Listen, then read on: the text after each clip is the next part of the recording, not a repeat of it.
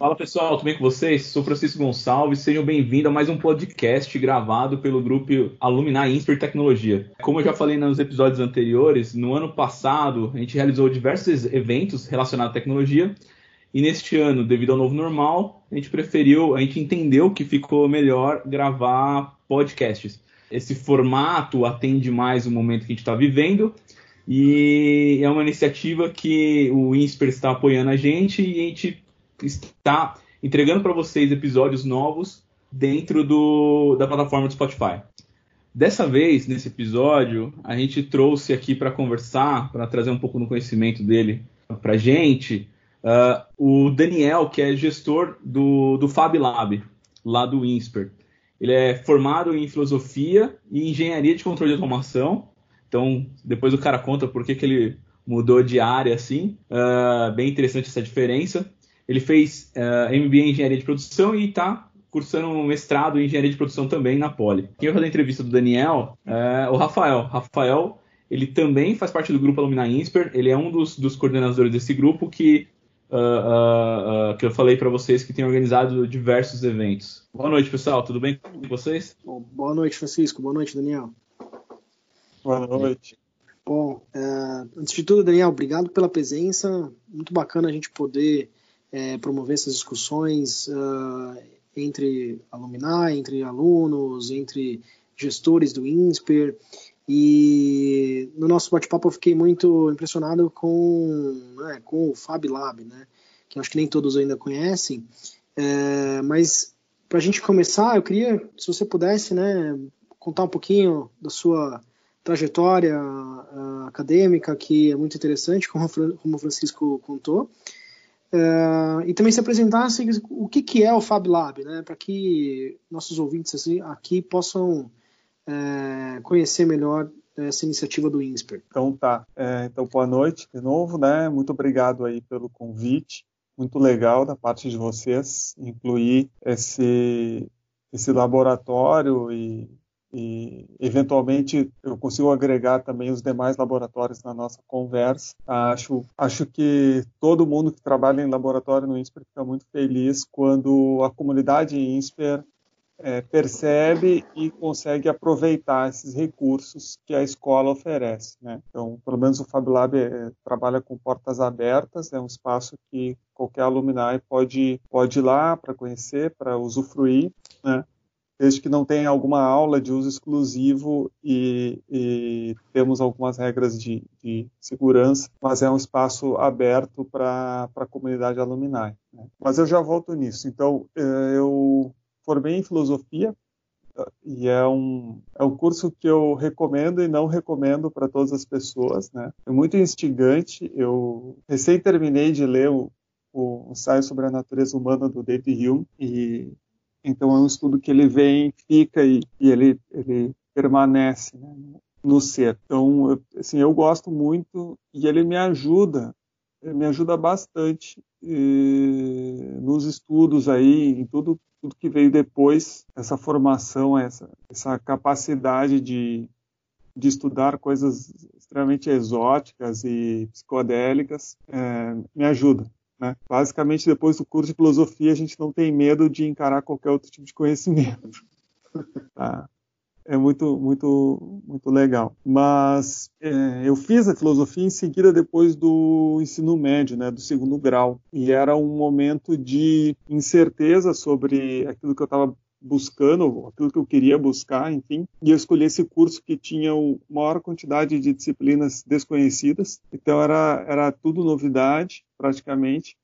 E foi isso que, que me atraiu, né? Assim, primeiro semestre eh, tinha lógica, metafísica, né? teoria do conhecimento, assim, logo no início, então coisas interessantes. E eu gostei do curso, fiz até o final. Mas já, assim, na metade do curso, da metade para o final, eu já tinha escolhido engenharia de controle e automação pela parte da automação, né? Seria a engenharia mais próxima dos robôs e é uma coisa que eu curto. Cresci vendo o desenho animado dos Transformers, então robô é um negócio assim, é uma das coisas que é, impacta. Mas o bacana mesmo da engenharia de controle e automação no final é o controle. Então, os conceitos de controle, de entender processo, né, entrada entrada, processo saída, malha de realimentação e é, automação da, da interpretação dos indicadores de algum processo e uma tomada de uma tomada de decisão ou uma ação corretiva de maneira automática, que são os princípios aí da engenharia de controle, é uma base conceitual que eu acabo aplicando para a gestão.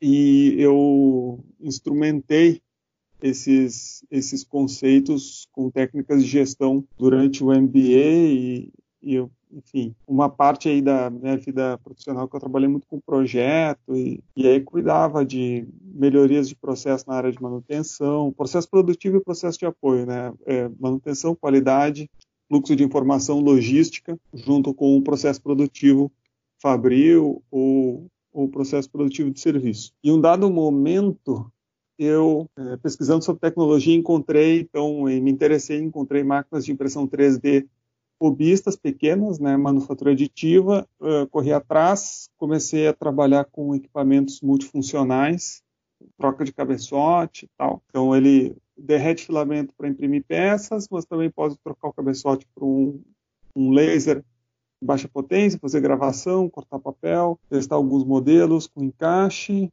e algumas outras coisas. E fiz alguns projetos de desenvolvimento de peças e produtos usando fabricação digital, que aí é a integração de, de conhecimento em plataforma digital, em que tu faz desenho no computador, faz simulação no computador, é, gera o produto com manufatura aditiva, testa conceito, aprova o produto. E esse mercado em São Paulo ele é completamente diferente do que o resto do Brasil. Em 2015, quando eu comecei com isso, 2014 para 2016, vai, 2015 está no meio, a diferença era assim, o mercado existe em São Paulo, não existe fora de São Paulo. Só alguns pontos aí de pesquisa pelo Brasil que, que teria alguma, alguma coisa acontecendo. Mas o estado de São Paulo, eh, o mercado existia e a cidade de São Paulo bastante em relação ao resto do país. Eu vim para cá e um pouco depois, em função de já ter alguma experiência com gestão, e já ter experiência com fabricação digital, ter uma aderência bastante grande ao trabalho em FabLab. Acabei sendo convidado pelo INSPER e comecei a trabalhar lá. Então, essa, essa é a, a trajetória, resumidamente. E o FabLab, o que, que é? É um laboratório de fabricação. Qual é a especialidade do FabLab? Ou laboratórios de fabricação? É um, é um makerspace um lugar que as pessoas fazem as coisas e tem a especialidade de prototipagem rápida. Então, o objetivo do laboratório é produzir uma, duas, três, dez peças, vinte peças. Não é fazer milhares de peças, mas até a casa da centena para testar, validar conceito com o usuário, ou fazer alguma coisa customizada para uso pessoal, ou fazer alguma coisa para família. E então é baixa tiragem, alta customização tem uma capacidade de fazer muito rápido coisas, protótipos funcionais. Essa, essa é a especialidade do, do Fab Lab. E esse laboratório, ele tem origem, esse modelo de laboratório tem origem nesse formato do MIT, né, uh, Instituto de, de Bits and Atoms. Isso remonta aí meados dos anos 2000, quando um professor ele se dá conta que os alunos têm é, um distanciamento da possibilidade de materializar os seus projetos. E ele cria uma disciplina para mostrar como, como se faz isso, quais são as técnicas, os recursos disponíveis naquela instituição de ensino para que os alunos executassem as ideias que eles estavam botando no papel para projetos de meio de curso ou final de curso. E essa disciplina ele chamou de uh, How to Make Almost Anything, como fazer quase qualquer coisa. E esse, labo esse laboratório que ele dava essa disciplina é chamado FabLab, é o laboratório de fabricação e fabricação digital. E, e, então aí o que, que aconteceu? Ele essa disciplina foi um sucesso, ela, ela lota todas as vezes. Isso teve um spin-off que é um curso internacional que chama FEB Academy. Esse curso ele traz em 20 semanas uma competência por semana que você tem que desenvolver. Então você tem uma aula na quarta-feira, é quarta-feira, nove da manhã, de Boston, a aula. A aula vai para o mundo inteiro, o pessoal do Japão que mais passa o perrengue de, assistir, de passar a madrugada para assistir a aula ao vivo, se, se quando tem interesse. E ao longo de uma semana você tem que entender a matéria e executar um projeto que transcreva, que justifique, que demonstre o aprendizado daquele conteúdo. Eu fiz esse curso, também é um curso que eu recomendo e não recomendo para todas as pessoas. Ele é, o negócio é sinistro, sinistro. Primeiro que é muito legal, então tu aprende um monte de coisa muito rápido, assim, é impressionante. E como é que você é avaliado por esse curso? Você tem que re replicar tudo que você fez em termos de tutoriais, de maneira que qualquer pessoa, em qualquer lugar, consiga se apropriar daquele conhecimento e reproduzir o projeto que você fez. Então, o meu site está no ar. Ah, sim, primeira semana você ganha umas dicas ali e tal, e a primeira tarefa é você tem que fazer o seu perfil num site. Então aprende HTML básico, primeira semaninha, coloca lá a tua ideia inicial de projeto. Então toda a documentação é, é feita online e é a base é, é um website que cada aluno escreve, né? Então, assim, muitos desafios. E esse, esse é o contexto do laboratório. E o grande, o grande lance é a conexão internacional desses laboratórios e dos makerspaces, porque o viés de desenvolvimento de conhecimento ele é colaborativo, distribuído tá? e é conjunto. Então, as pessoas fazem, querendo contribuir uma com o trabalho da outra, fazem cada uma no seu lugar e geram uma documentação padronizado o suficiente para que todo mundo entenda e consiga replicar o projeto e depois melhora o projeto, customiza e devolve essa melhoria para a rede. Então tu tem ciclos de interação que funcionam de maneira colaborativa e distribuída ao mesmo tempo. Legal, tá? E, e, isso é importante para o que vem depois aí da nossa conversa, entender da onde é que surgiu aí toda assim várias coisas de projeto que a gente tem. Então, o Fab Lab ele funciona isso e é um grande agregador aí. Alguns alunos da comunidade INSPER, ex-alunos, já, já desenvolveram projetos, né? Para as empresas que eles trabalham e projetos pessoais junto com a gente. Então, é isso. Essa é uma apresentação aí bem mais orgânica do que seria o laboratório. Tem no site lá a explicação também formal, quem quiser olhar. A gente vai, a gente vai colocar no, na descrição o site do, do Fab Lab. É, é, muito bacana, né? E uma coisa que nos despertou muito interesse, né, para fazer esse podcast é que, para quem não sabe, o INSPER foi é, pioneiro dentro do, do Fab Lab na criação das máscaras é, que estão sendo utilizadas em hospitais e até já cheguei a ver pessoas no supermercado utilizando.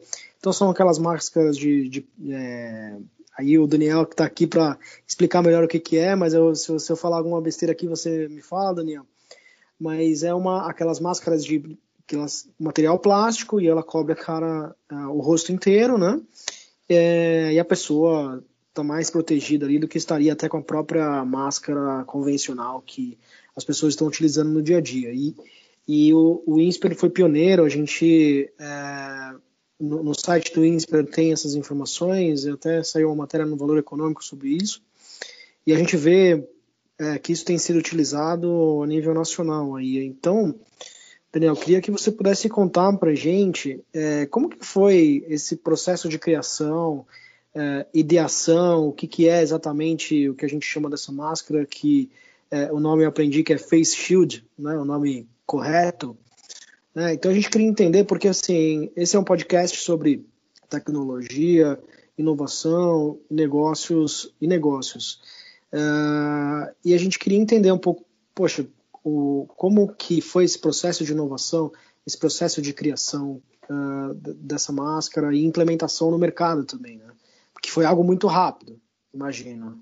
Então, uh, o que, que acontece? Os países que sofreram as primeiras ondas de ataque do Covid-19 tiveram soluções originadas no movimento Make. E tem alguns projetos de referência, né? Uma empresa que produz impressoras 3D chamada Prusa, que é polonesa, desenvolveu um modelo de face shield que é esse protetor facial, e disponibilizou isso em formato open source e melhorou esse, esse projeto. Né?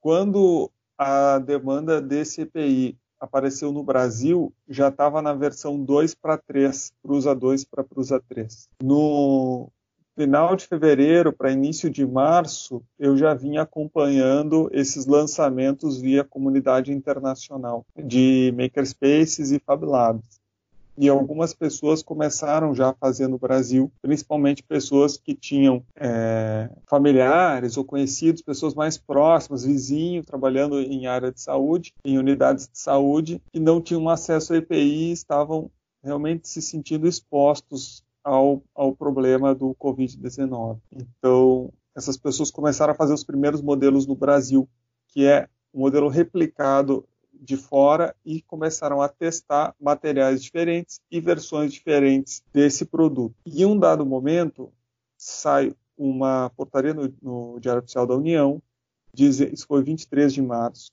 dizendo que, dado a situação instaurada, por 180 dias, pessoas que não tinham o selo da Anvisa de produção desses CPIs, desde que observassem os requisitos técnicos, e aí tem lá um documento de requisitos técnicos, poderiam produzir e entregar para validação dos especialistas de saúde se validados, poderiam ser utilizados e esse, esse trâmite poderia ser comercial ou não, né? Podia ser uma doação ou podia ser uma venda. É, nesse momento, nós já estávamos preparados, já havia contato de aluno, ex-aluno, professor, pessoas da comunidade já tinham entrado em contato com o FabLab perguntando se a gente iria fazer alguma coisa.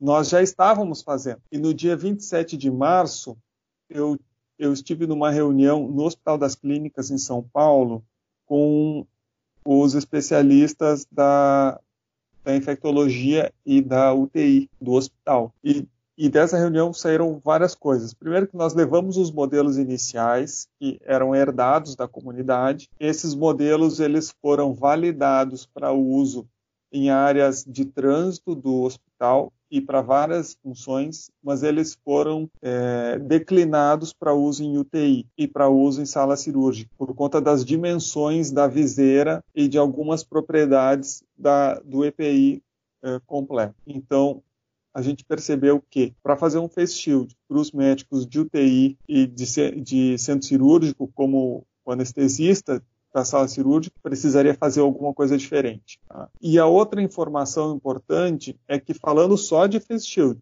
existem outras demandas, mas falando de face shield, a especialista é, do Hospital das Clínicas falou assim: olha, do jeito que a coisa está hoje em dia, a gente entende que para atender a região metropolitana de São Paulo seria algum número para fazer uma estimativa 100 mil unidades. Ela falou 100 mil unidades, ficou claro que é, manufatura aditiva na tecnologia que a gente tem hoje não dá conta. Né? E, e o que, que a gente faz? Bom, que, que, que o INSPE, como é que o INSPE trata disso?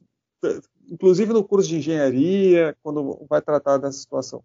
A especialidade do laboratório de fabricação digital é prototipagem.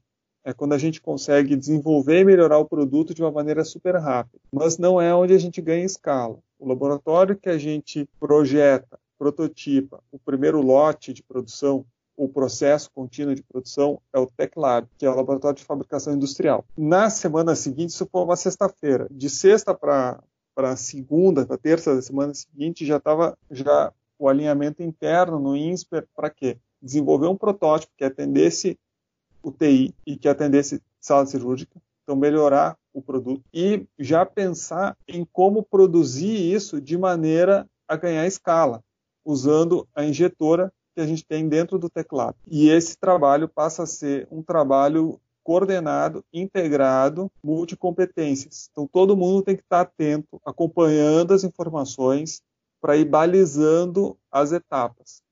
E aí tem um terceiro, que é a pessoa que faz a ferramenta para a máquina injetora, já, vim, já passou a acompanhar o projeto, porque tem certas restrições que ele traria que a gente não poderia passar, enfim. Nós acessamos três é, médicos no primeiro momento, que era o momento de desenvolver as qualidades e agregar valor ao produto. E nós fizemos quatro iterações de desenvolvimento. Isso era assim, eram ciclos de 24 a 36 horas, de deixar o protótipo com o especialista, pegar o feedback, mudar o desenho, fazer a impressão do modelo novo, levar para o cara testar de novo. Né?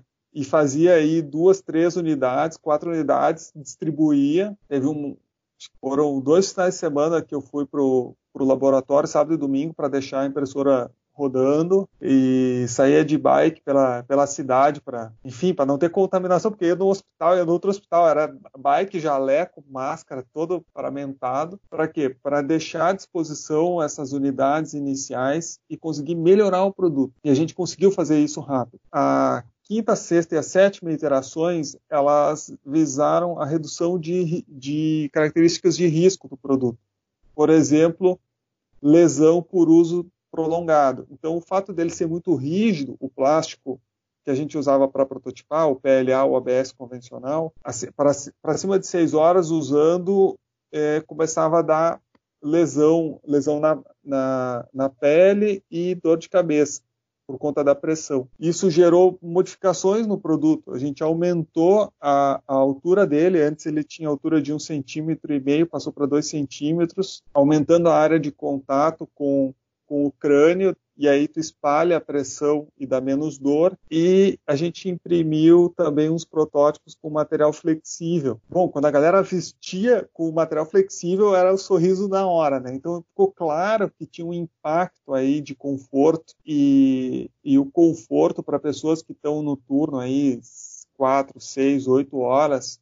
A qualidade do atendimento faz diferença, né? Faz diferença o cara tá de bem, tá tranquilo, ou tá com dor de cabeça e tendo que atender, e como é que ele vai estar tá no dia seguinte, como é que ele, esse profissional da saúde vai se desgastar menos. Então, ficou claro, a partir do protótipo com material flexível de impressão, que isso era um, um fator importante, reduzindo o risco do desconforto no uso do, do EPI. Nós também fizemos três desenhos diferentes do tamanho da viseira, por conta da função que a pessoa exerce. Então, o anestesista precisa da, da viseira maior que protege mais. O cirurgião, como ele precisa movimentar a cabeça e olhar para os lados e, e, ter mais movimento, ele precisa da viseira grande, mas não tão grande. Né? Os profissionais de manutenção têm outra demanda. E nós fizemos três modelos, então. Uma bem larga, uma mais comprida e uma mais curta. Sempre imaginando que para uso em UTI, a viseira ela tem que começar na têmpora e ir até, até a têmpora do outro lado.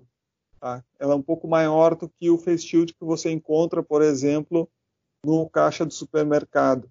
Ele é um pouco menor, ele vem da ponta do olho até a ponta do outro olho. E tendo desenvolvido três modelos, então, segredo disso, prototipar rápido, validar com o usuário. Prototipar rápido, validar com o usuário. A gente conseguiu, então, validar é, questão de conforto, tamanho para usabilidade e fizemos uma série de adequações ao uso. Junto, acompanhamento da pessoa que ia fazer a ferramenta para a injetora, teve o último modelo, o penúltimo e último modelo já tinham modificações que eram previstas para facilitar o processo de injeção. Então, esses modelos também foram impressos e foram validados pelo usuário antes de ser feita a ferramenta de injeção. Porque uma vez que a ferramenta de injeção ela leva 8, 10 dias para ficar pronta. Se isso sair errado, é um transtorno.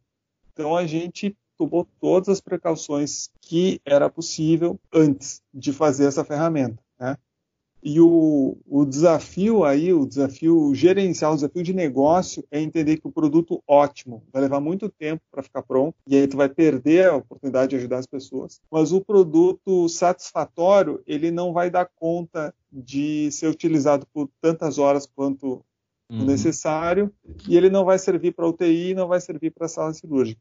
Então a gente precisava chegar no produto bom. E aí vem o filtro das, das características desse produto e como vai fazendo essa transição eh, daquilo que é a descrição, percepção do usuário para requisitos técnicos, de requisitos técnicos para propriedades do, da partes do produto, processo de fabricação e depois o, o modelo de negócio, como é que vai ser produzido e distribuído. Então a gente chegou rapidamente nesse modelo que a gente chamou de Inspira, que é o modelo de Face Shield, que tem como referência o modelo da Prusa e o modelo IGIA, que é uma versão nacional. Junto temos a inspiração do modelo GRU, que é um modelo desenvolvido no Sul, lá pela Federal do Rio Grande do Sul, junto com outras empresas do Rio Grande do Sul. Também nos serviu de inspiração e nós desenvolvemos um modelo aí para é, UTI e sala cirúrgica. Uhum. Feito isso, desenvolvemos a ferramenta para injetora, fizemos o lote inicial na injetora com três materiais diferentes, né, PP, PE e PAD,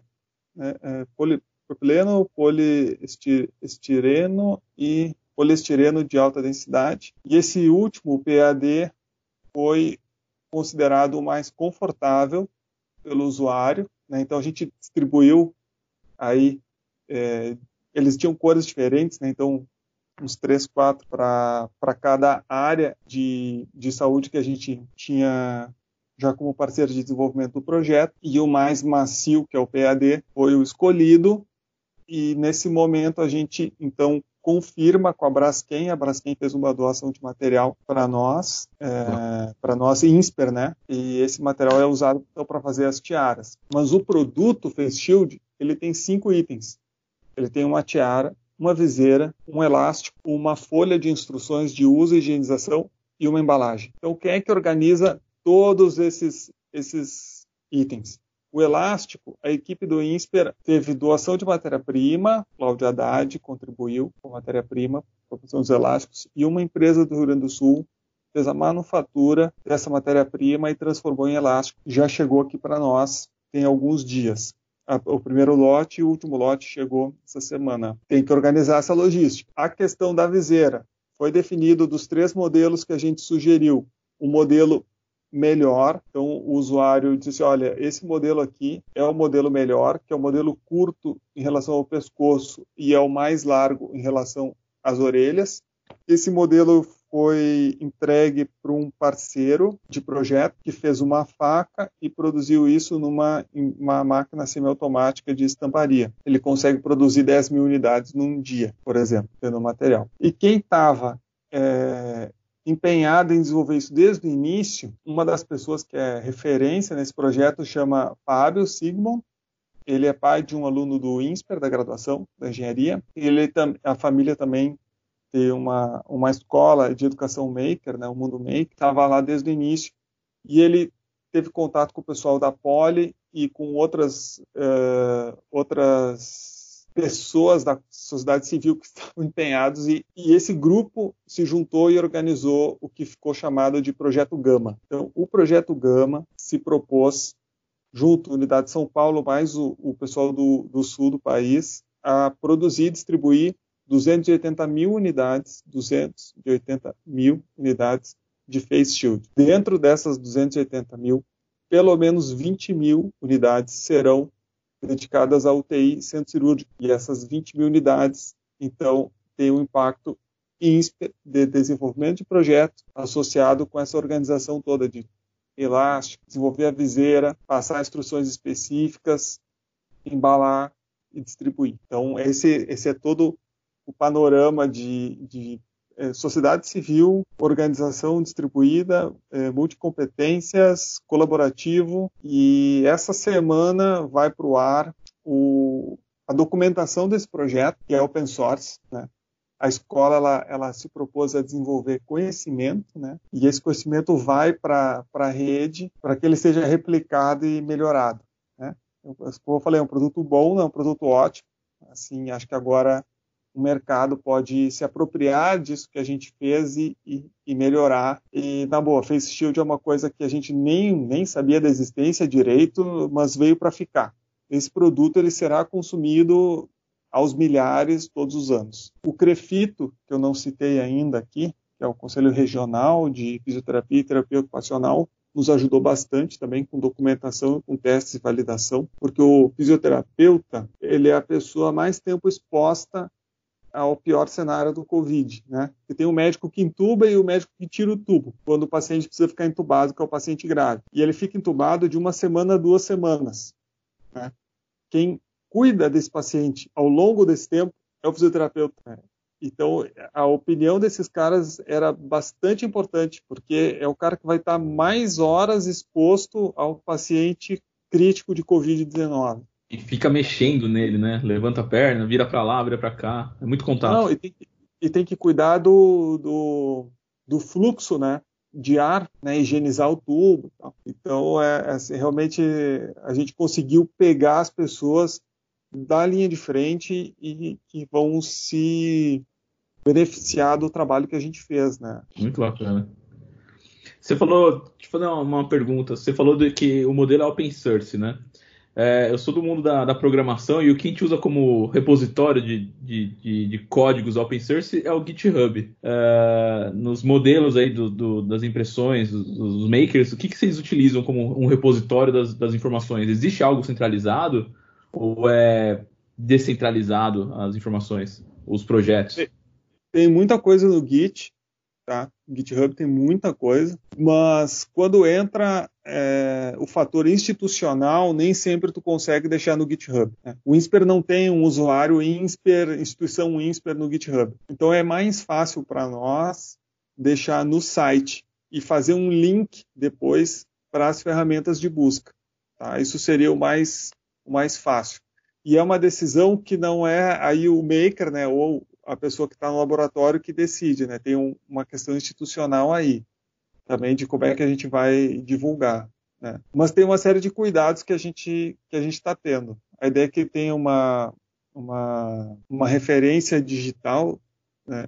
A gente deve usar aí um, um comando, um, um SHA-512, por indicação do professor Rodolfo Avelino, de Tecnologias Hacker, para entregar o, o arquivo e também uma assinatura digital do arquivo para que a pessoa que faça o download consiga comparar e ver se deu tudo certo, pegou o arquivo direitinho. Então tem alguns cuidados que a gente está tomando. O pessoal de marketing e comunicação fez uma avaliação do documento que a gente gerou com histórico, com imagens, contando essa história para também fazer a comunicação INSPER de uma maneira muito própria da instituição. E esses cuidados eles tomam um tempo, a gente demora para publicar, mas é, assim, é aquele cuidado que a gente gosta de ter com as coisas que são feitas na escola, né? Então tem um pouco isso, mas o GitHub seria o máximo assim ter uma conta lá e poder publicar os projetos, mas não depende da gente.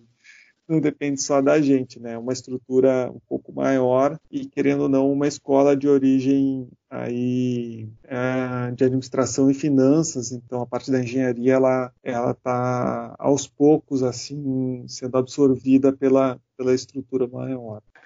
Bem legal. É, acho que o mais interessante é a gente poder ver uma iniciativa empreendedora é, de sucesso durante o, o, a nossa a crise né, do coronavírus é, e também quão, o quão rápido foi isso, né? E quantas pessoas envolvidas. Então, é, esses modelos de inovação que a gente é, vê bastante no mercado é, funcionando de fato, né? A iniciativa acadêmica, a iniciativa empreendedora, é, os médicos, inclusive, todo mundo trabalhando em conjunto para fazer isso acontecer e a gente teve, acredito que isso aí não levou, levou, não deve ter levado um mês, acho que para isso já está disponível para o mercado, né, Daniel?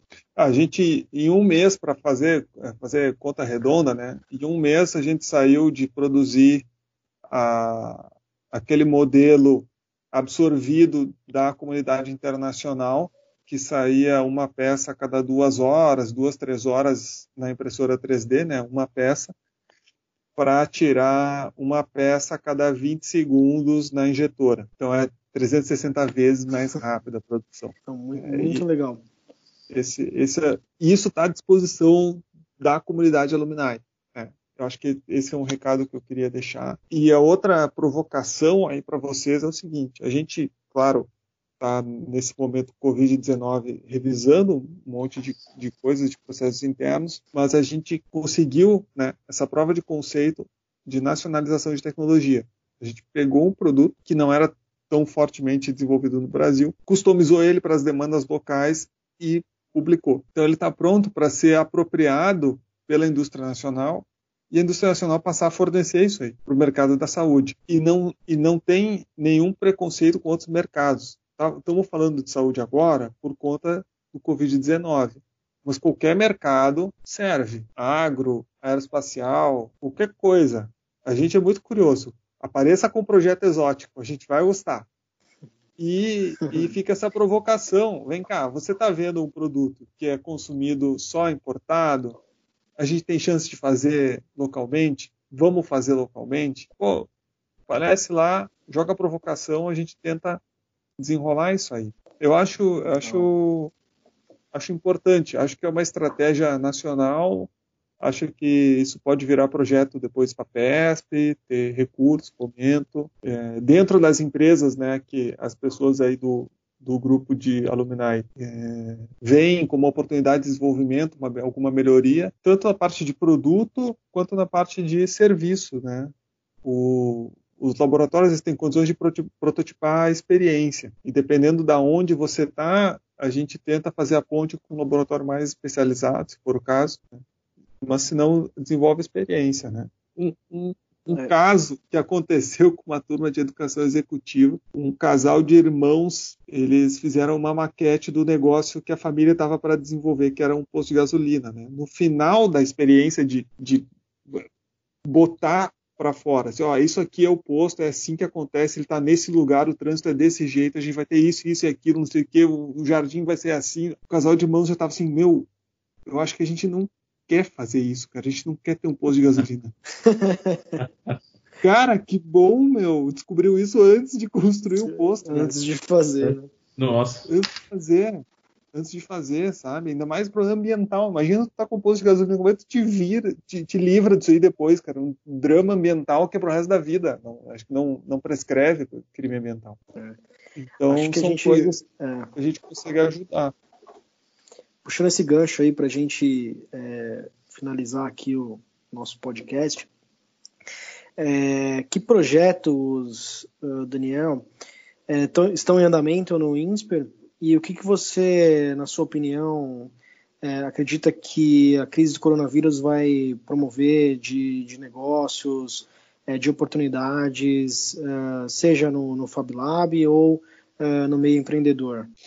Eu acho que tem uma, uma mudança de cultura bastante grande né? de quem de quem está em casa e está é, tá sofrendo aí do ócio criativo, né? O cara fica sem ter o que fazer, fica com tédio e aí começa a ter ideias. Então eu acho que essa, essa pausa para ter ideias vai ser transformador, é transformadora e já aconteceu. E eu também acho que a grande maioria da população brasileira não tem a oportunidade que a gente tem. E isso é um problema, mas também pode ser entendido como oportunidade.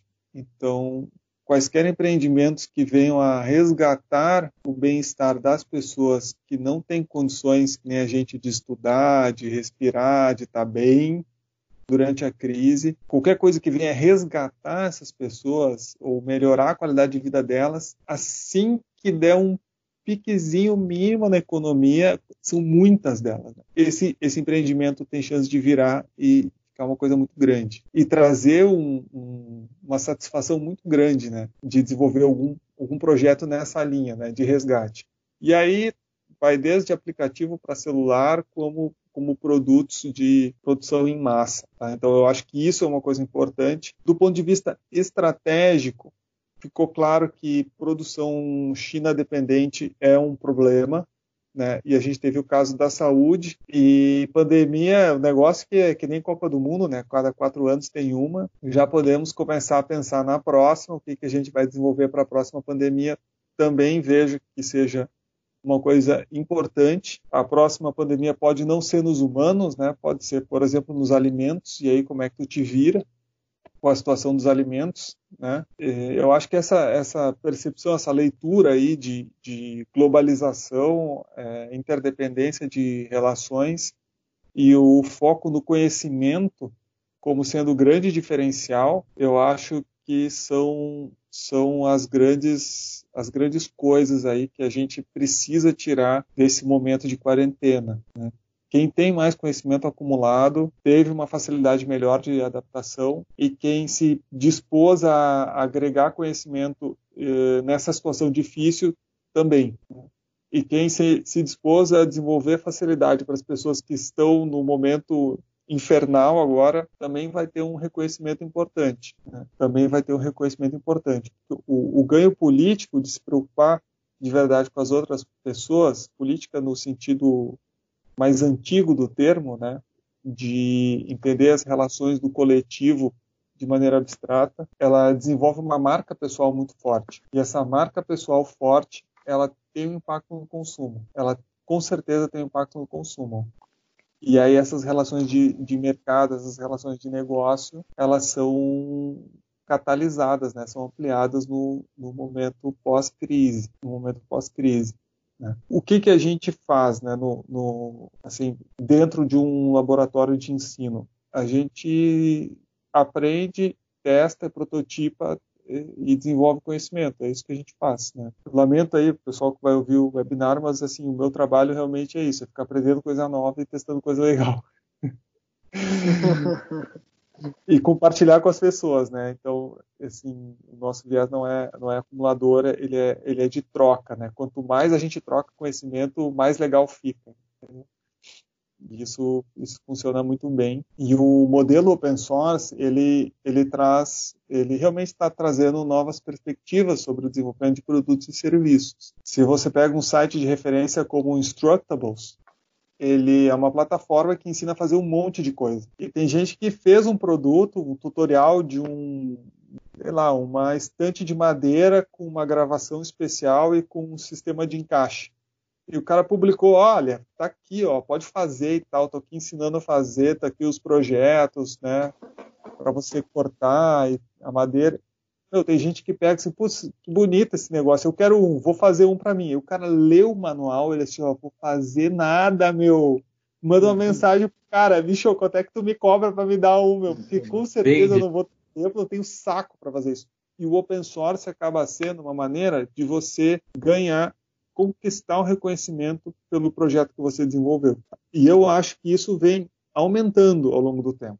Isso vem aumentando. Né? E, e, e, aí, para dar uma resposta objetiva, agora, se você mapear o que, que as pessoas estão fazendo dentro de casa hoje, você tiver uma solução que consiga facilitar essa vida ou ampliar a diversão que a pessoa está tendo com isso, fechou, você vai ter mercado pós-crise. Tá? Pensem em coisas de cozinha, gastronomia, jogos de tabuleiro, quebra-cabeça, entendeu? Com certeza vai aumentar. É, baralho, olha só. Né? Faz o um baralho Covid e, e, e oferece pra galera, né? Por que não, né? Por que não, é, né? As oportunidades são infinitas, né? É, toda crise gera, né? Uma grande expressão aí, toda crise gera uma oportunidade, né? É, obviamente, é, há muitas pessoas sofrendo, há muitas empresas sofrendo durante esse período, mas há muitas oportunidades também e cabe os empreendedores aproveitarem e a gente, é, como aluno do INSPER, tem essa oportunidade de criar produtos é, de uma maneira tão rápida e com tanto apoio. Acho que é, a gente tem tudo na mão aí para criar novos produtos e criar soluções que sejam utilizados durante a crise e pós a crise, né? Certeza. Quem é mais da área de, de grandes, grandes movimentos e, e políticas públicas, eu, eu acho que ficou mais uma vez clara a deficiência de infraestrutura nacional. Né? Então, quem, quem tiver fim de coisas maiores aí, né, investimento do BNDES de 100 milhões, para não sei que, infraestrutura também é um problema sério. Né? Pulverização de telecomunicações, acesso aos recursos e tal. Logística, logística sempre tem oportunidade, né? Porque logística é embaçado. É. Modais, modais de transporte sempre tem oportunidade, né? No volta e meia a gente encontra umas pessoas incríveis em logística cara cobra o dobro e tu fica com ele porque tá mais barato. É, e também eu acho que é, a rapidez disso tudo, né? A gente não pode. É, a crise também fez, acredito, você pode me corrigir se estiver errado, que fez esse projeto é, acelerar, né? Então muitas coisas que estavam engavetadas, é, muitas iniciativas que estavam andando de lado durante a crise fez a necessidade de tirar do papel e fazer acontecer É, empresas que não faziam home office têm que se virar para colocar os funcionários para fazer home office. É, produtos que estavam engavetados e têm oportunidade na crise, é, isso foi acelerado. Então, é, acho que é isso que a gente queria trazer aqui hoje, né? Essa grande iniciativa do INSPER, esse pioneirismo uh, e também oportunidades que a crise pode gerar no universo empreendedor e de tecnologia. Com certeza. Bom, a gente teve que aprender a trabalhar todo mundo, cada um na sua casa, né? É. O time era acostumado a sentar ao redor da mesa e rabiscar, desenhar, montar, sair fazendo os modelos. De repente, não tem mais esse momento, né? É, é virtual. Então foi, mas vamos lá, né? Acho que todo mundo baixou a cabeça, pelo menos o pessoal da equipe de laboratório do INSPER é, é, é muito dedicada e essa barreira ela existiu, como existiu para todo mundo, mas a gente deu jeito de entender como trabalhar e, e resolver, né? Resolver. Tem mais alguma pergunta, Rafael? Mas acho que é por aí mesmo, né? Não, acho que a gente cobriu tudo que a gente queria. Muito obrigado, Daniel, por ter participado do nosso podcast. E Bacana. muita sorte aí nos projetos. Nós vamos pensar em algumas coisas para levar para lá. É.